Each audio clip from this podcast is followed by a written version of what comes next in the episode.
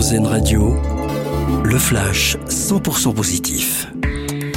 Bonsoir à tous. Le nombre d'élèves par classe continue de baisser. C'est ce que révèle le ministère de l'Éducation nationale dans une note qui vient d'être publiée. Les classes de niveau élémentaire accueillent en moyenne 21,1 élèves. En 2009, on comptait 23,1 enfants par classe en élémentaire. Le dédoublement des classes lancé en 2017 joue un rôle important dans la baisse de ces effectifs. L'ONU lance un appel aux dons pour venir en aide à la population syrienne après le séisme qui a causé de lourds dégâts dans le pays. Le secrétaire général des Nations Unies souhaite récolter près de 400 millions de dollars, une somme qui devrait couvrir les besoins de la population pendant trois mois. Une mesure pour protéger l'environnement, l'un des pesticides les plus utilisés en France.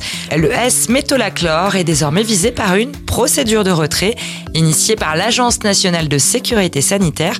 L'agence a mené une expertise qui révèle des contaminations trop importantes des eaux souterraines. L'ANSES espère ainsi réduire la contamination de l'environnement par la substance. Et puis la Saint-Valentin lui a souri. Une femme, originaire de la région nimoise, a passé hier la soirée en amoureux dans un casino de hier. Après le repas, elle a décidé de jouer 4 euros aux machines à sous, une somme modique qui lui a rapporté 122 000 euros, soit le jackpot le plus gros de la machine. Voilà, bonne soirée à l'écoute d'Airzen Radio. Venez d'entendre le flash 100% positif d'Airzen Radio, l'autre point de vue de l'actualité.